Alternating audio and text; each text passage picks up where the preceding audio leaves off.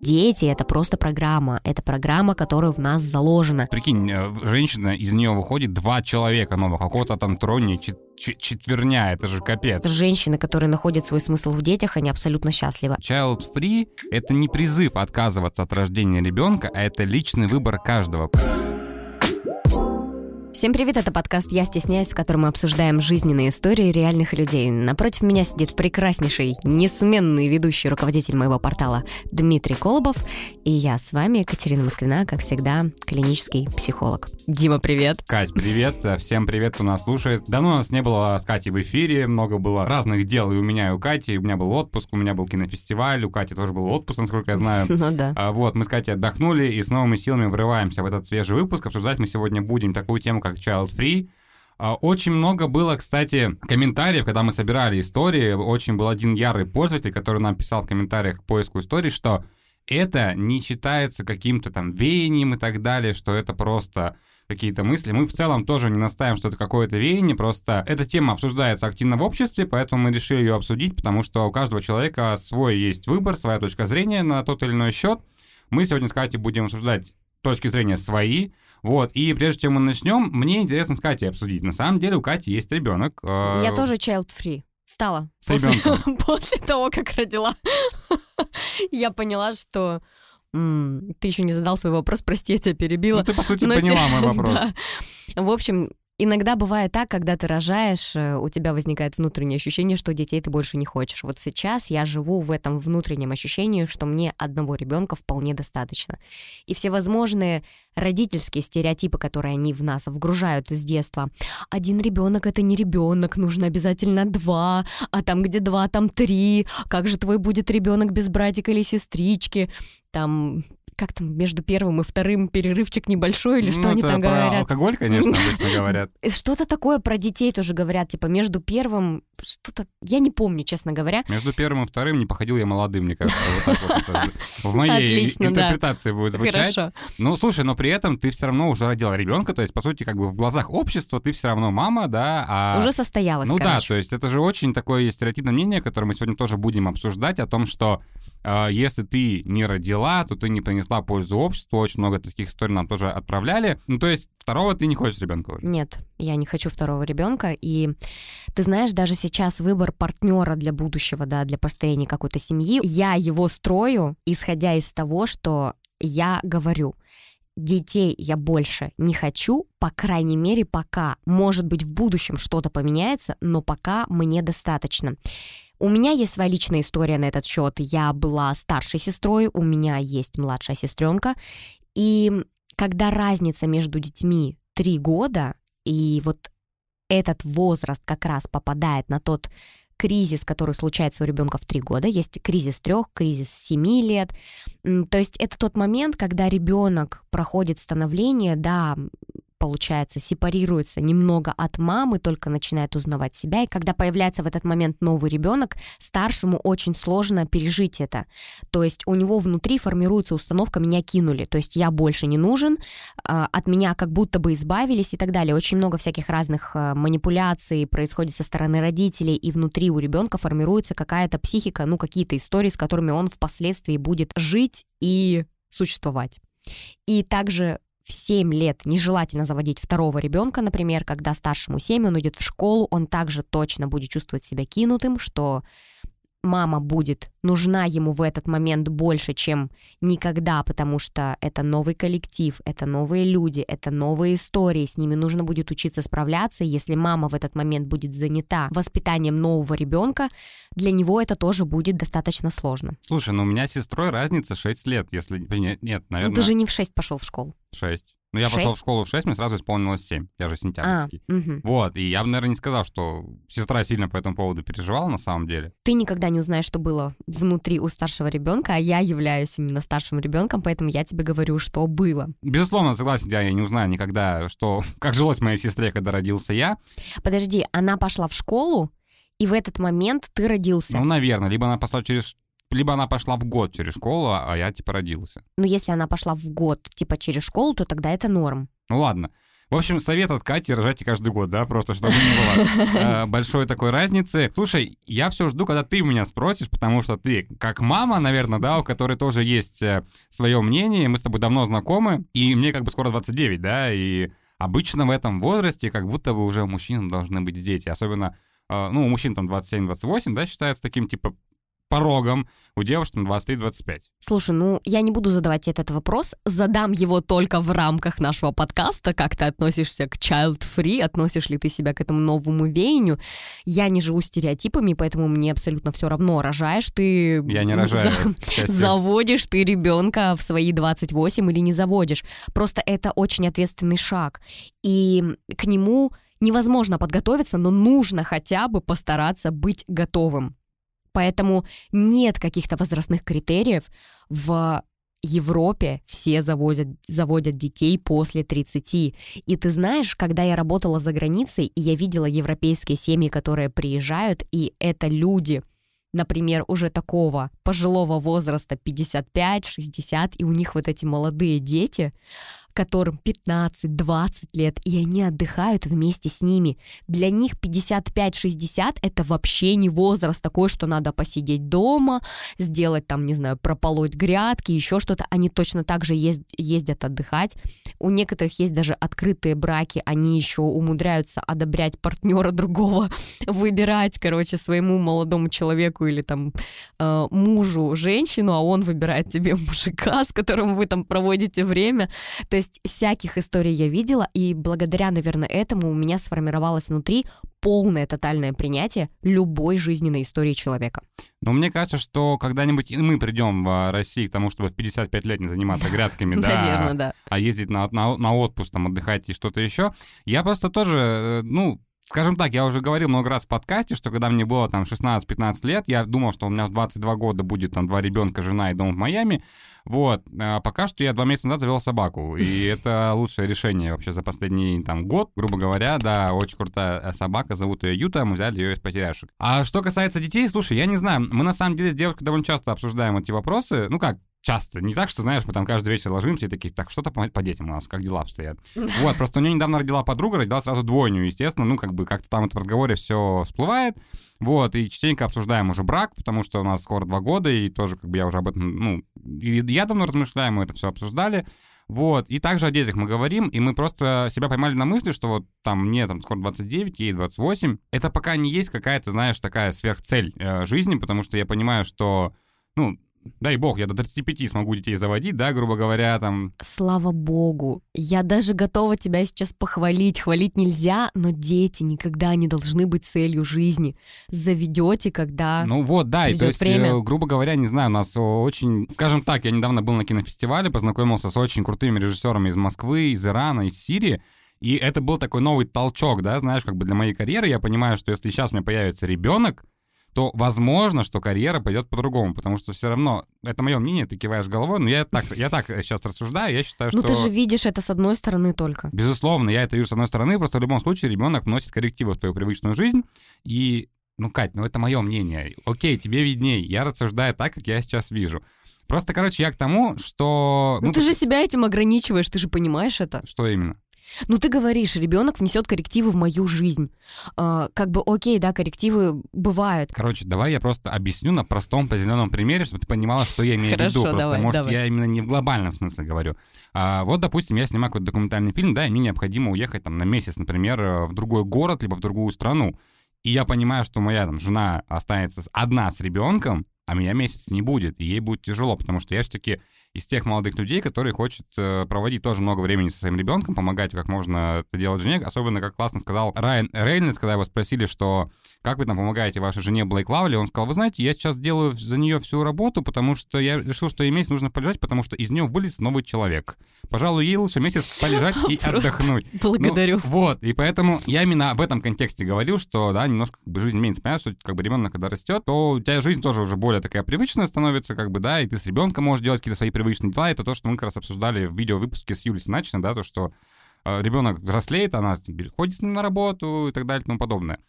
Поэтому я не могу сказать, что я типа child free, да, но я просто понимаю, что пока я не буду готов морально и финансово, я на этот шаг не пойду. Ну и тем более э, вне брака тоже. То есть в любом случае сначала надо как бы пожениться, а потом уже и, как говорится, детей делать. Ну что ж, вот э, так долго мы с Катей давали вводную часть, поэтому больше не будем томить и сразу же переходим к первой истории.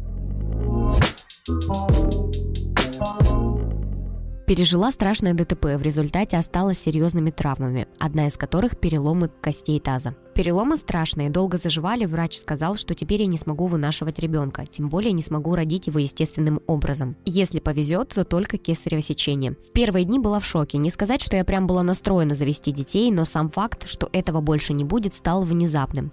Постепенно пришлось смириться с этим и понять, что значит мне был дан шанс реализовать свои возможности по полной. Child-free у меня оказался вынужденный, но это тоже неплохо. Главное, что человек жив и ему дается возможность сделать в своей жизни такое, что его запомнят и жизнь будет прожита не зря. Ну, это... Хочется отметить, на самом деле, в первую очередь, что героине истории 19 лет. И это очень юный возраст, да, для того... Ну, скажем так, у меня сестра первого родила в 18. А в этой истории человек 19 лет, по обстоятельствам, которые от него не зависели, уже сам, ну, по себе лишается возможности даже материнства. И ты читала историю, я прям видел, что ты как будто сопереживала очень сильно. Ну, я сопереживаю, но тем не менее у меня же другое мнение на этот счет, и естественно, что я понимаю, если ты не можешь сам родить ребенка, то вполне возможно, если ты очень хочешь ощутить прелести материнства, ребенка можно взять из детдома. То есть э, много вариантов, когда ты, будучи женщиной, например, но очень хочешь завести детей, ты можешь себе это позволить. Главное желание.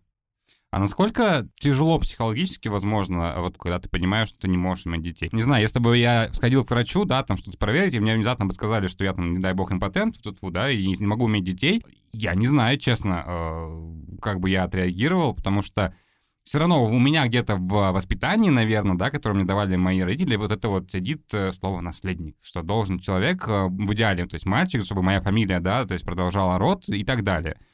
И я вот реально, я сейчас, ну, не знаю, вот что бы я в такой ситуации вообще как себя повел. Насколько тяжело это психологически, мы не можем рассуждать, потому что ни один из нас не был в такой истории. Мы не можем сказать, как было девушке. Но я могу абсолютно точно сказать, что есть люди, которым поставлен этот диагноз, и они с этим диагнозом смирились. А есть люди, которым поставлен этот диагноз, но они продолжают пытаться. А есть люди, которым поставлен этот диагноз, они идут, делают ЭКО, например, ну, бесплодие, например, диагноз, это, да? Э, ЭКО это что? Объясни мне для тех, кто не знает. ЭКО это когда тебе искусственно подсаживают эмбриона, а. А, то есть его искусственно оплодотворяют твою яйцеклетку. Все, я понял. Да, тебе я подсаживают, забыл. и ты вынашиваешь ребенка. Здесь у нее проблема с невынашиваемостью, но тем не менее я могу приводить в пример э, людей, у которых поставлен диагноз бесплодия. Они идут на ЭКО, после ЭКО рожают, и через пару лет рожают своего собственным естественным путем. Вот как это возможно, скажи мне. Я процитирую доктора Малкольма из фильма «Парк юрского периода». «Жизнь всегда найдет дорогу». Поэтому Хорошо. наш организм, понимаешь, он же загадка. И как бы его ни пытались изучить, да, никто, мне кажется, не знает на 100% вообще все его возможности. Потому что очень часто, когда ты читаешь какие-то ну, новости, да, а даже, в принципе, вот прикинь, э, женщина, из нее выходит два человека новых, какого-то там троне четверня, это же капец. Ну, то есть, ну. Мне сложно представить, что из какого-то человека выходит другой человек. Ну, это фильм, не фильм «Чужой», конечно, да? Вот, но поэтому я понимаю, что, да, возможно, все.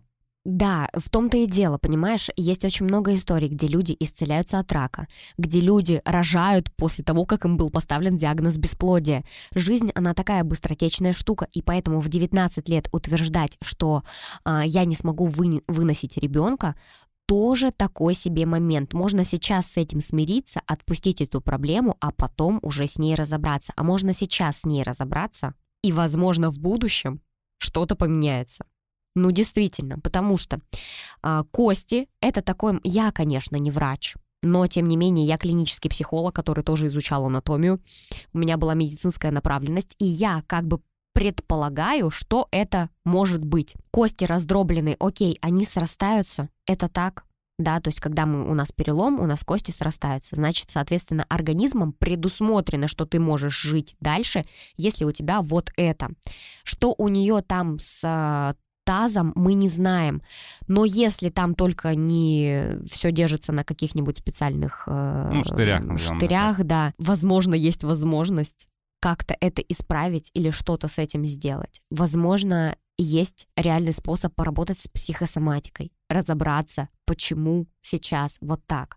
И когда приходит вот это вот, знаешь, облегчение от того, что, окей, эта ситуация уже произошла, и мне ничего больше с этим не нужно делать, появятся другие возможности завести ребенка, если она захочет. А мне почему-то кажется, что она особо и не хочет, потому что человеку 19 да, лет всего, да, у него да, на самом деле впереди да. вообще вся жизнь, и она сама говорит о том, что значит мне дан шанс, да, реализовать свои возможности по полной. Да, и это тоже нормально. Она может жить абсолютно так, как ей захочется. Она никому ничем не обязана. Не продолжать род, не заводить детей. Дети — это просто программа. Это программа, которая в нас заложена. Я недавно смотрела интервью с клиническим психологом, которая сказала, что у нас, у российских людей, очень много программ с детства, программ, вложенных поколениями.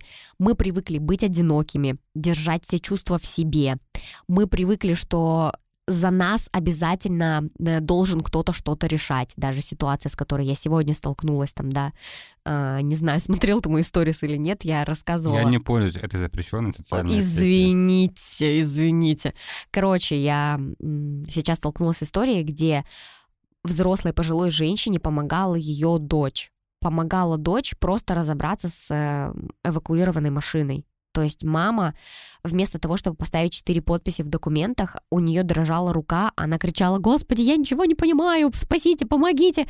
Вот да, это инфантильность лет в 50-55, я не знаю, сколько ей было, представляешь, взрослый человек. Ну, слушай, мне кажется, здесь дело не в инфантильности, а дело, как раз-таки я сейчас объясню мысли, да, которые хочу озвучить.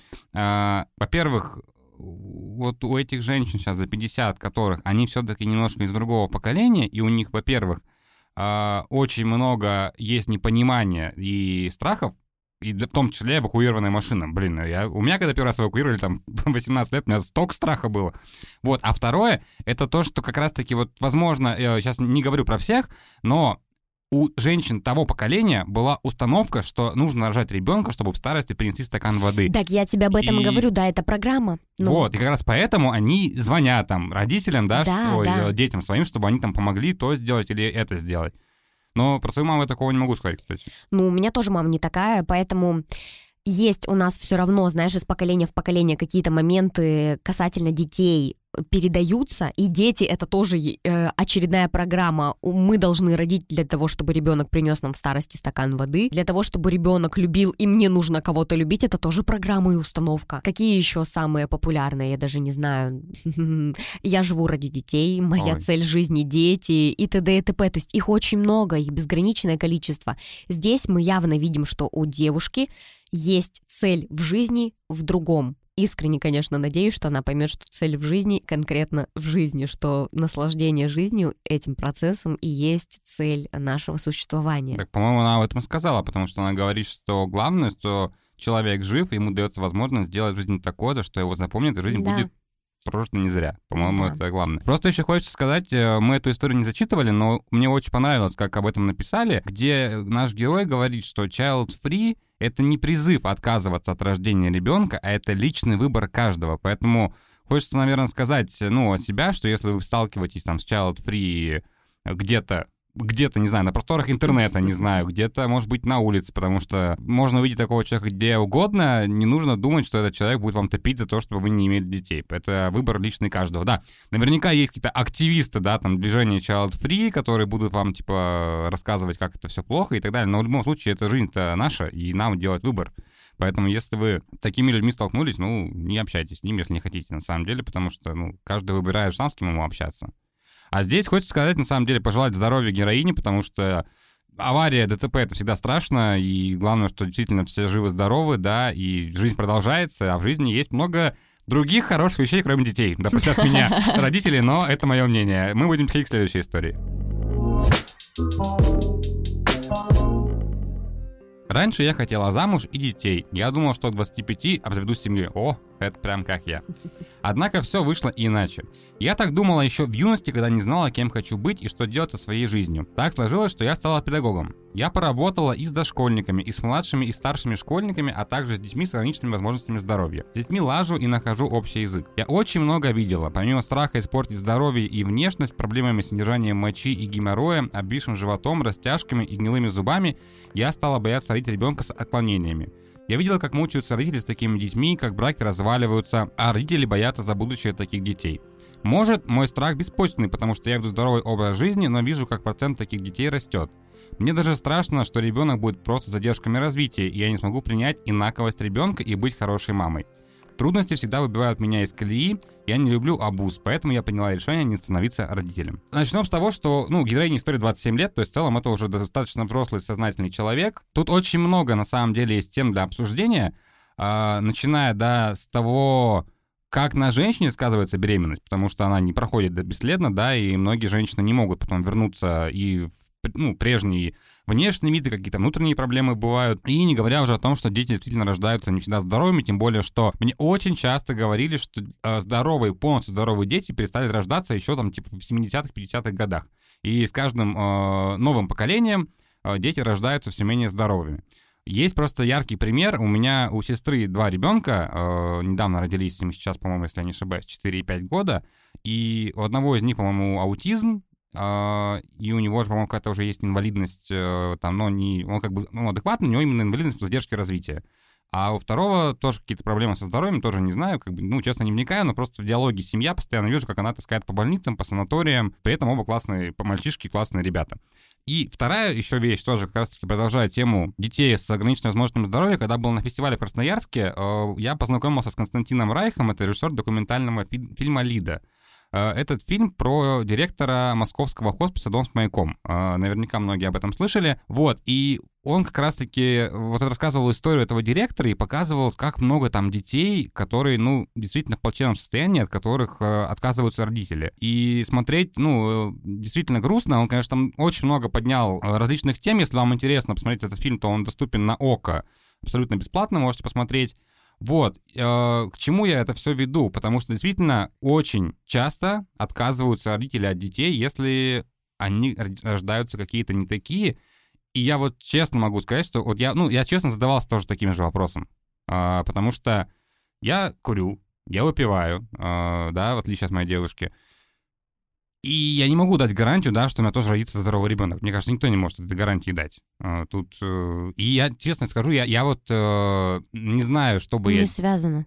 М? Не связано. Ну, пусть так, но я к тому, что я честно могу сказать, что я не знаю, как бы я себя тоже повел, да, в ситуации, если у меня родился, ну, нездоровый ребенок, потому что тут всегда две стороны медали, да, все равно это как бы твой ребенок, но действительно, если ребенок родится м, таким, за которым нужен постоянный уход, ты про свою жизнь забываешь начисто. То есть ты полностью посвящаешь жизнь ребенку.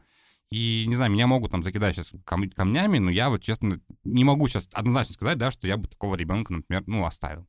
Вот честно, я так не могу сказать. Я тоже не могу быть объективной в этой истории. У меня в любом случае будут присутствовать какие-то мои собственные внутренние страхи, и мое мнение на этот счет будет абсолютно субъективным. Начнем с того, что во время беременности уже понятно, здоровый ребенок у тебя родится или нездоровый. То есть есть в любом случае какие-то критерии. Нездоровый ребенок у тебя может родиться только в том случае, если у него не хватает там хромосомы, не знаю, еще чего-нибудь. И тогда уже точно понятно, что у тебя ребенок будет какой-то. И ты принимаешь решение сделать аборт или рожать этого ребенка. Я точно могу сказать, что я бы приняла решение ребенка абортировать это сто процентов. Я никого не призываю к этим решениям, но я точно знаю, что, будучи сейчас мамой, я и так знаю, сколько на это времени уходит на материнство, как оно переносится.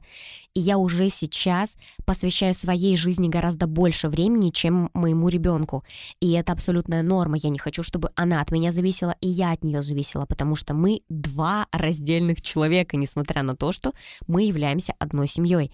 Поэтому посвятить свою жизнь ребенку я бы тоже не смогла. И если бы я родила и потом узнала, что у меня с ребенком что-то не то, это было бы безумно тяжко и больно, но, скорее всего, я бы тоже отказалась от ребенка. Слушай, мне кажется, что вот этот э, пример, эта история, она на самом деле очень ярко показывает о том, что когда ты видишь плохие примеры, ты можешь делать выводы, потому что я уверен, что человек, который работает педагогом, он видел и хорошие примеры, он видел много здоровых детей, он видел много красивых там после родов мам, но в любом случае, не знаю, понятно, что пока ты сам не попробуешь, ты не поймешь. Тут как бы тяжело это все обсуждать.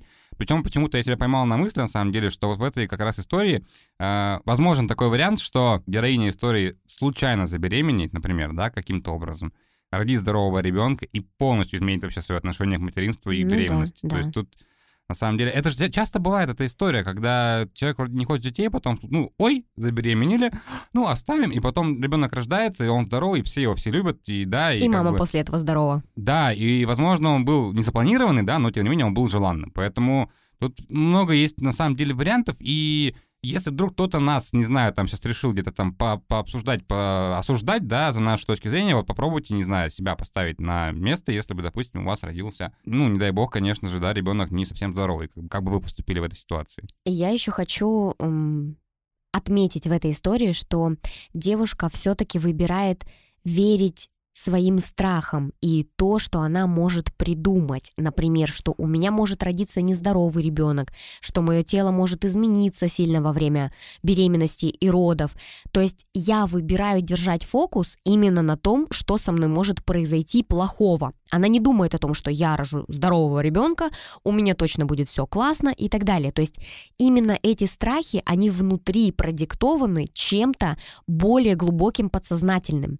Мы не знаем, почему конкретно она, возможно, у нее был там, не знаю, плохой пример там из детства какой-то, и она на основе этого примера, который она уже сто лет как забыла, там как к ребенку плохо относились, это просто в качестве теории, да, я привожу пример. И из-за этого сейчас в ее жизни есть вот такие вот дети, там она работала и с теми, и с теми, и с теми, и выбирает фокусироваться именно на больных детях, выбирает фокусироваться на том, что ее тело может при принять какие-то виды изменения во время беременности, а не держать фокус на том, что все будет хорошо и классно.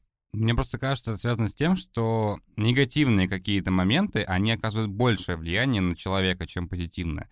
Несмотря на то, что мы все любим юмор, там, да, позитив и что-то теплое, хорошее, а, любой негатив, а, любое какое-то плохое событие, оно все равно оказывает большее влияние на нас, нежели позитивное. Потому что мы выбираем держать на этом фокус. Ты видел много страшных аварий ДТП, почему ты до сих пор ездишь за рулем? Это то же самое. Ну, я, слушай, вживую мне повезло, я не видел страшных аварий. Ну, посмотри в Да интернете. я смотрел Водить Если-. Вот, если, Ну. ты, если ты посмотришь, неужели ты такой в один давай, прекрасный день подожди, выйдешь давай, и скажешь, давай я нет, тебе объясню, почему я не боюсь до сих пор водить, водить машину, причем я себя ловил на этом очень много раз.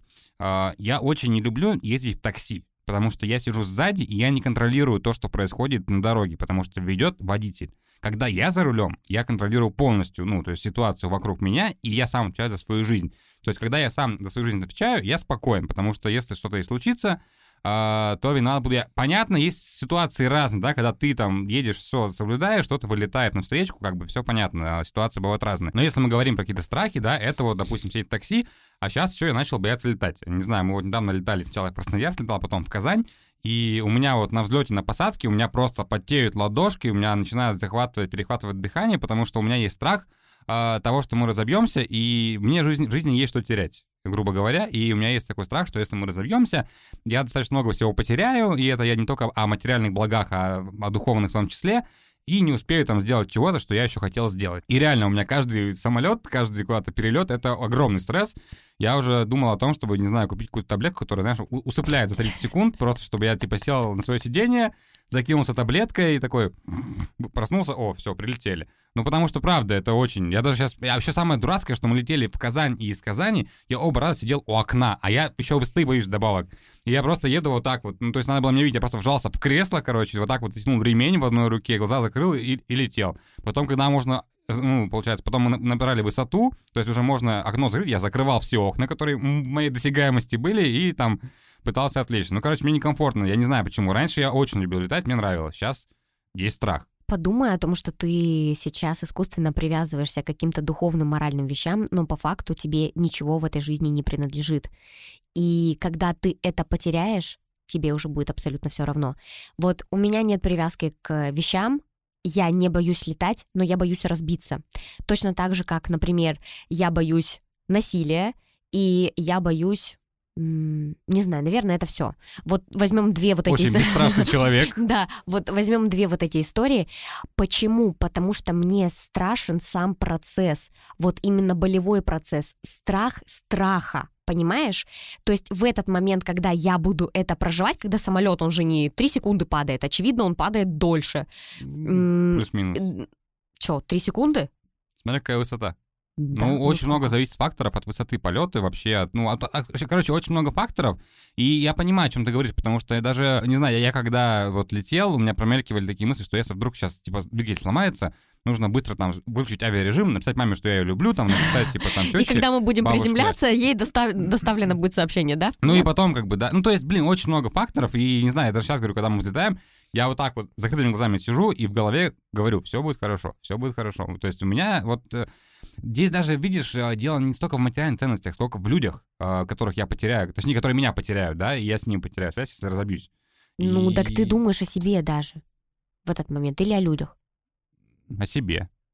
Так тебе все равно будет. Почему? Так потому что ты у- Ну, я умрешь. расстроюсь, я расстроюсь, Как что я ты больше... не- можешь ну, смысле, расстроиться? Я буду расстраиваться в момент падения, что все. Ты не осознаешь это в момент падения. В момент падения ты испытаешь дикий страх, панику, ужас, шок, в который ты даже не сможешь мыслить. Ну да. Ну ладно, ладно, просто я к тому, что... Короче, да, я боюсь вот этого состояния ужаса и шока вот э, тогда, когда я не могу ничего сделать, никак поменять и так далее. Хотя привязки у меня нет. У меня даже, знаешь, что есть полное ощущение, что с моей дочерью будет все в порядке, если вдруг меня не станет. То есть, ну, короче, видимо, я ее уже настолько сильно отпустила от себя, что я уже child-free по ходу. Давай вернемся к истории. Да, я думаю, что тут можно уже потихоньку этой будет история заканчивать на самом деле, потому что, как мы с тобой обсудили, ну, человек, да, как бы видит негативные какие-то вещи, но вот говорю, когда мы эту историю читали, э, у меня почему-то была мысль в голове, что человек до 25 лет хотел иметь детей, да, сейчас ему 27, и он решил их не иметь, э, но мне почему-то кажется, что человек забеременеет и родит здорового ребенка, будет красиво выглядеть. Просто реально, это же, Это кстати... вам позитивное ну, внушение. просто это же реально, это очень... э, Распространенная история? Ну да, не то, что распространенно. Короче, давай так. А, Мы недавно были в СПА, э, ходили в этот лето-лето СПА-комплекс, который у них вот есть, с горячим источником, с всей этой историей. И я как человек, который, ну, типа режиссер, да, там, я очень люблю смотреть на людей, что они делают, какие они там все разные. И там есть очень много мам. То есть и есть мамочки вот прям, ну, в хорошем теле, с хорошей фигурой. Есть очень плохие, ну, в очень плохом физическом состоянии, да, внешнем. А, Есть очень была такая большая семья, а, были два мальчика, наверное, лет 5-10, и мама тут же еще беременна, и папа с ними ходит. Я думаю, господи, это же третий, типа, куда же еще? Ну вот, и то, что- знаешь, в чем прикол? Мне почему-то кажется, что не все, кстати, женщины заморачиваются своим внешним видом после беременности. Так в этом-то и суть, понимаешь? Если женщина родила ребенка и ушла полностью с головой в ребенка, она забила на себя, и в этот момент ее тело выглядит так. То есть оно кричит о помощи в этот момент. Пожалуйста, спаси меня, обрати на меня внимание, как ты выглядишь. А ей абсолютно фиолетово, потому что ее цель и смысл жизни в детях. Но если ты понимаешь, что твоя жизнь продолжается параллельно жизнью ребенка, то ты обращаешь внимание на себя, тебе важно, как ты выглядишь не для окружающих, а для себя самой. Возможно, ей, конечно, тоже абсолютно ну, нормально да, выглядеть вот так, ей так хочется, и она абсолютно счастлива. Я даже уверена, что это так, потому что женщины, которые находят свой смысл в детях, они абсолютно счастливы. Они счастливее даже тех, кто э, не находит свой смысл в детях, потому что они живут в этой прекрасной иллюзии счастья, и она закончится скоро когда дети повзрослеют. Но это же тоже время, это же тоже процесс. Лет 15-18 должно пройти для того, чтобы у них эта иллюзия растворилась. Потом больно сталкиваться с эм, результатом этой иллюзии, но тем не менее, пусть хотя бы это время они проживут в этом счастье. Каждый выбирает сам, как жить. И мне кажется, что женщина, девушка, да, которая написала нам эту историю, до 25 лет, как ты уже сказал, хотела иметь ребенка, а сейчас она не хочет, тоже может быть связано как раз-таки с другим моментом. А есть ли у нее кто-то рядом? А хочет ли она завести семью? А есть ли у нее в этом потребность, а какой в этом она видит потенциал. Потому что мы знаем, что по статистике люди, у которых полные семьи, которые имеют детей и мужчины в том числе, это мужчины, которые развиваются более качественно и более быстро. Понимаешь? Это уже подтверждено учеными.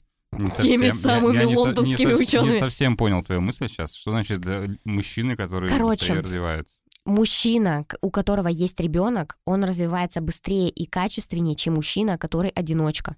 А, у у которого нет пары и нет детей, Ну, то у же которого самое- есть семья. Ну, это примерно то же самое, что, типа, люди, у которых есть собака и кошка, например, да, менее подвержены инфаркту, потому что, ну, тоже это все доказано, потому что ты испытываешь этот, как это называется, гормон счастья, Эндорфин.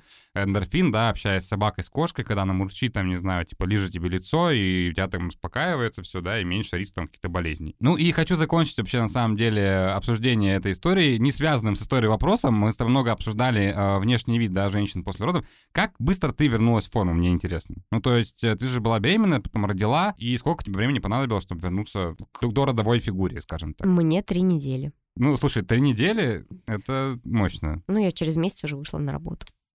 А у тебя, ну, нормального веса был ребенок? Да. Три восемьсот. Чтобы вы понимали, я за, за три месяца похода в зал вернул только 4 кубика из 8. Катя за три недели, я так понимаю, сбросила сколько килограмм? Тринадцать. 13 килограмм. Вот. э, Ну, общем, это восстановление женского тела, это нормально абсолютно. Я была на интуитивном питании, у меня была просто... Я вообще над этим не заморачивалась. Я знала, что я после беременности быстро скину вес. Я знала абсолютно точно, что да, там у меня было не особенно качественное тело, но тем не менее в свой дородовой вес я вернулась через три недели, и это была норма. Ну, типа, для женщины это нормас.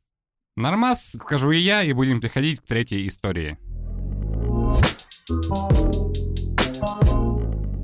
В нашей стране сложился стереотип о том, что детородным женщинам нужно обязательно успеть родить к 25 годам, и чем раньше, тем лучше. Если она не сделала это, то считается старой девой и с возрастом уже не сможет родить по состоянию здоровья. К тому же со всех сторон тебя осуждают родственники, коллеги, знакомые, что дальше будет поздно. Я же считаю, что ребенка необходимо рожать с полной уверенностью и желанием обоих партнеров или супругов. Пока на данный момент у меня нет достаточных средств и психологической готовности иметь детей, поэтому приоритеты расставлены совсем иным образом и больше в путешествиях и совершенствовании карьеры.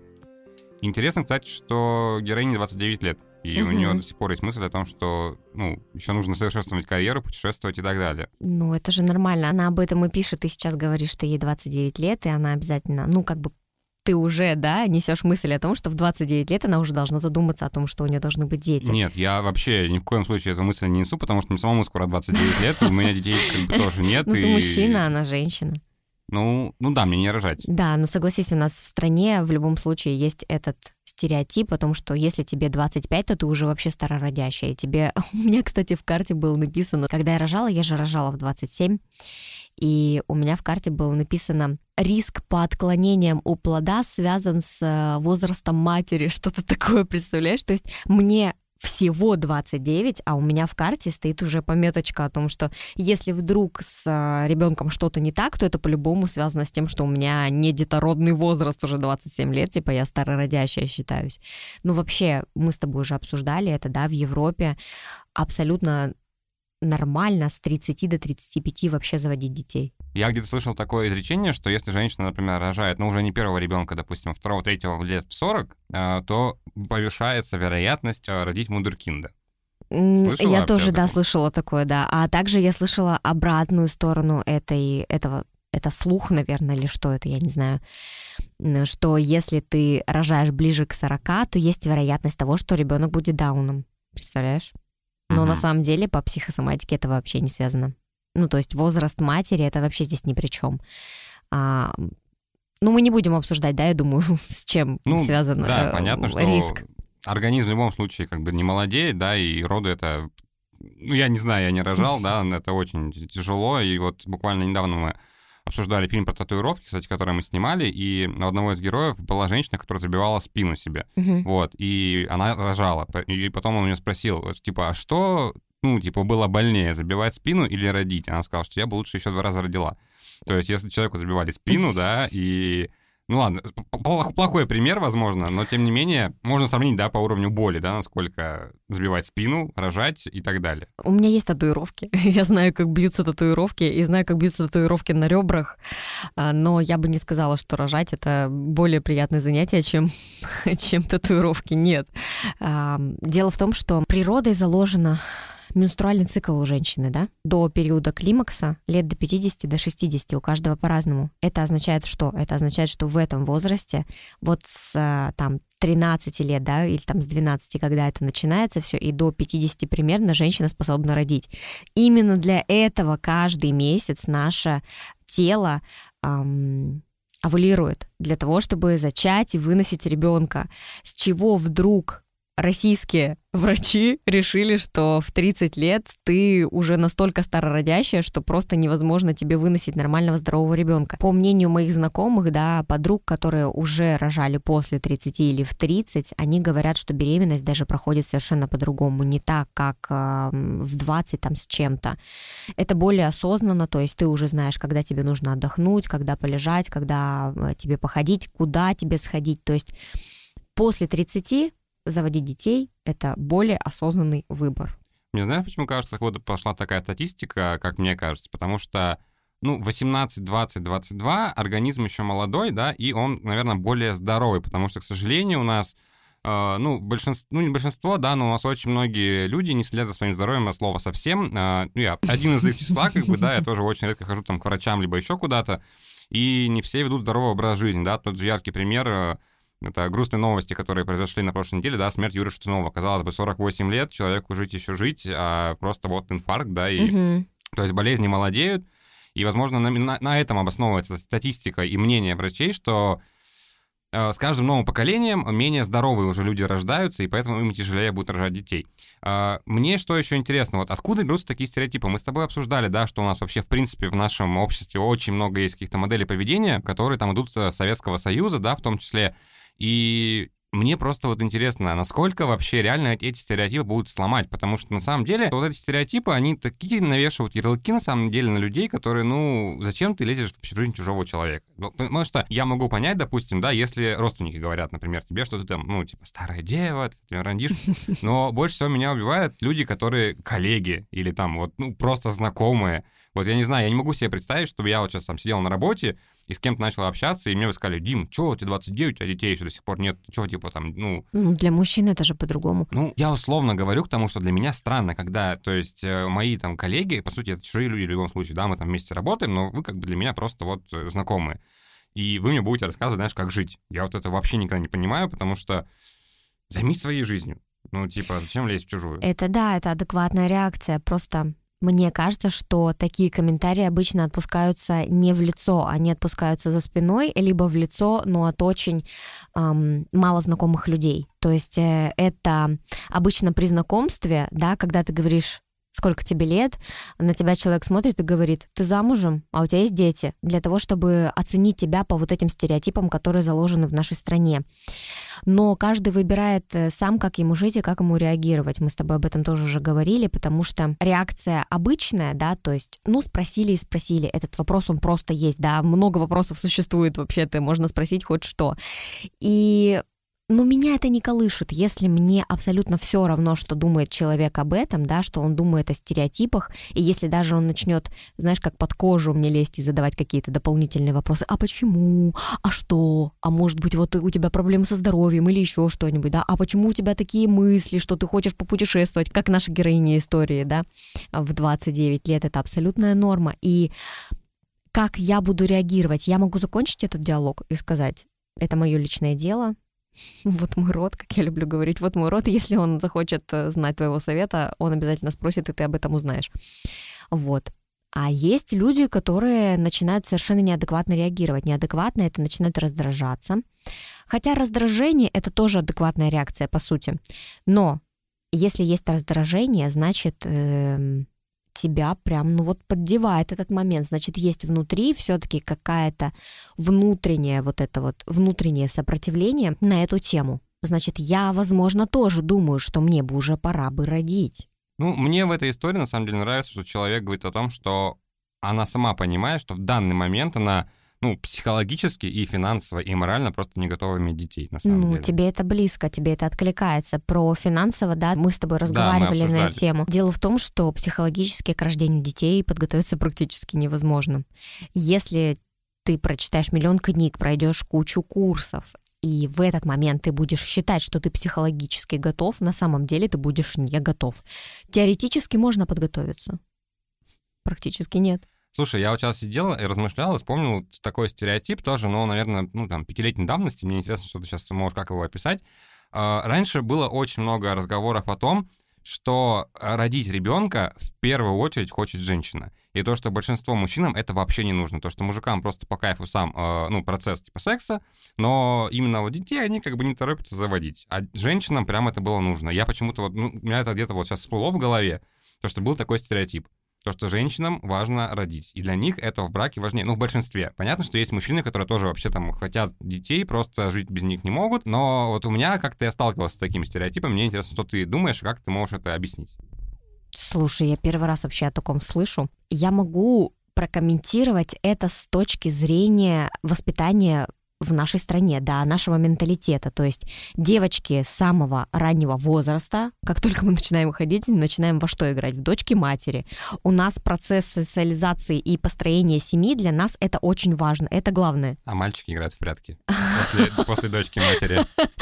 Э, ну, возможно, не знаю. Для нас эта модель игры и этого поведения настолько привычная, что, естественно, вырастая, мы начинаем в этом крутиться. И для нас это как идея фикс. То есть я хочу семью, хочу детей, потому что мне кажется, что благодаря этому я буду счастлива. Но это тоже, знаешь, один стереотип рождает второй стереотип. Вот воспитание, да, когда мама говорит своей дочке, что тебе обязательно нужен муж, тебе обязательно нужны дети, потому что ты без этого не будешь счастлива. А по факту, что мы видим здесь? Героиня, да, нашей истории. Она хочет путешествовать и хочет создать себе карьеру. Ей 29, и она идет за своей мечтой и за тем, что делает ее счастливой в данный период времени помимо детей. Мы не говорим, да, о психологической подготовке и финансовых ресурсах, о которых она говорит, потому что это может быть связано только со страхами. Ну, еще к тому же со страхами, да, то есть э, я не смогу там прокормить и так далее. Это связано больше со взрослостью, мне кажется, даже. Слушай, а не может быть такого, что вот люди, которые сейчас написали эти истории про Child Free, э, спустя, ну, там, 3-5 лет, например, могут пожалеть о том, что они, допустим, не родили в 29? Или, допустим, вот реально сейчас человек такой, ну, в 29 он говорит, что я не готов, да, там, финансово-морально, в 35, допустим, он готов э, морально и финансово, но уже физически не может этого сделать, например. Ну, как ты в 35 не сможешь Ну, нет, ситуации ребенка? всякие разные бывают. Просто мне интересно, вот могут ли Child Free изменить свое видение? Я думаю, да. Как и ты, да? То есть ты Родила и стала child child-free. Ну, ты же понимаешь, что это шутка, да? Я не знаю, захочу ли я еще детей. Пока мне хватает одного ребенка, пока я, в принципе, не представляю, как можно переключить еще свой фокус внимания на кого-то. Мне кажется, что я здесь-то мало отдаю, а, а хочется больше, а не всегда получается. И иногда появляются внутренние какие-то чувства, там, самобичевания, чувство вины из-за того, что я мало времени уделяю ребенку, хотя по факту немало. Вот. А, Поэтому я не знаю, захочу я ребенка еще или нет. Возможно, да, а возможно, нет. Поэтому я просто шучу, что я стала child-free после рождения первого ребенка. Нет, у меня сейчас другой вопрос, немножко такой провокационный, наверное. По-моему, даже это немножко затрагивали тему в начале выпуска. А, ну вот если ты, допустим, еще раз выйдешь замуж, а, ну, не Что случай- значит если? Ну, Что за- хорошо, хорошо. Когда, когда ты еще раз выйдешь замуж, да, а, не исключено, что у твоего будущего мужа не будет детей, например, да, и он, естественно, захочет своих детей. Вот как ты в этой ситуации будешь себя вести, потому что это уже будет второй, э, как бы, а ты как бы не хочешь. Да, я тоже думала на эту тему. Я думала, размышляла, рассуждала, и все равно а, после моего развода прошло уже полтора года, и я с кем-то заводила отношения, с кем-то встречалась, с кем-то общалась. И первый вопрос, который я задаю, один из первых, знаешь, типа, хочешь ли ты детей? Он такой, да, хочу. И он говорит, смотри, знакомься, Ева. Вот мой ребенок, теперь это твоя дочь тоже, да? Нет, кстати, Еву я ни с кем не знакомила, потому что я считаю, что это, в этом нет необходимости. А вот сейчас мне с тобой даже интересно будет на эту тему Ага, поболтать. Знаешь ага. почему? А, Есть такой фильм, называется «Думай как мужчина». Он снят по книге психолога американского, я не помню, честно, как его зовут. И там у него... Стив... а, Вот, да, да. да, да. И у него одна из глав как раз посвящена мамам-одиночкам, да, которые остались э, с ребенком одни.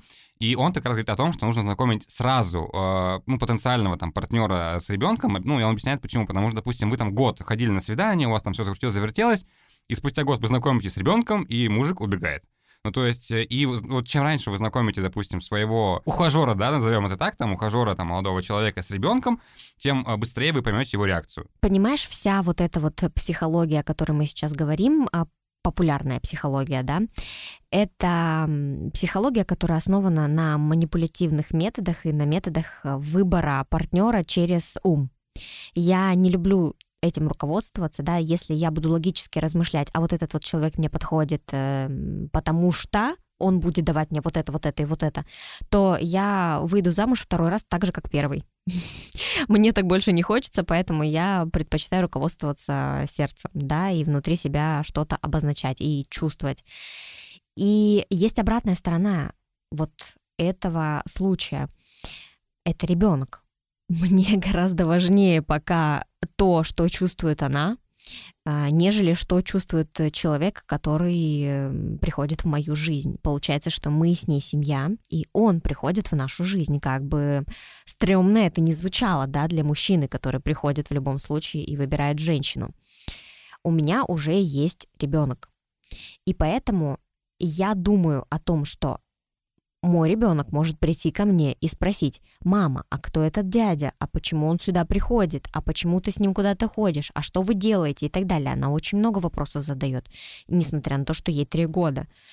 И я не готова сама отвечать на эти вопросы, потому что сегодня он есть, завтра его нет.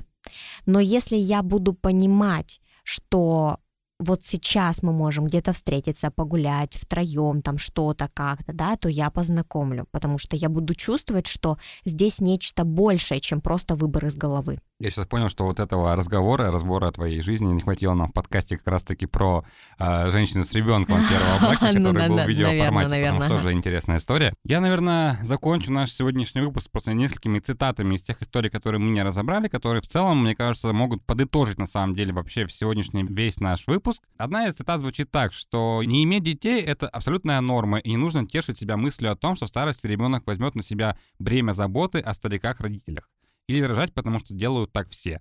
А также не стоит упрекать своих бездетных знакомых в нежелании иметь детей. И еще одна есть тоже хорошая цитата, которую я бы зачитал. Люди, будьте добрее и эмпатичнее друг к другу вне зависимости от ваших взглядов. Потому что в любом случае, это я уже говорю от себя, живем мы сами один раз, жизнь у нас у каждого своя, и лезть в чужую жизнь, мне кажется, это абсолютно лишнее. Лучше заниматься своей, чтобы она у вас была долгая, счастливая, и неважно, с детьми или без, э, это каждый решает сам для себя. В любом случае, если вы хотите детей, то заводите детей, если вы не хотите детей, то занимайтесь карьерой, путешествуйте, не знаю, живите себе в удовольствие. Я бы, наверное, добавила, если вы любите друг друга, заводите детей только по любви. С вами была Катерина Москвина и Дмитрий Колбов. Это был подкаст «Я стесняюсь», а вы пока можете оставить истории для следующего выпуска, где мы с Катей будем говорить на такую тему, как «Жизнь в долг». Если вдруг вы сталкивались с кредитными обязательствами, занимали у друзей и не возвращали, попадались на удочки кредиторов, микрозаймов и прочего, то расскажите свои истории по ссылке в описании или расскажите нам о том, как вы смогли от этого избавиться, потому что у меня есть несколько историй о том, как я попадался на кредитные истории, кредитные всякие штуки. Это было не очень хорошо. Ну что ж, это был подкаст «Я стесняюсь». Пишите ваши истории. Всем пока. Пока.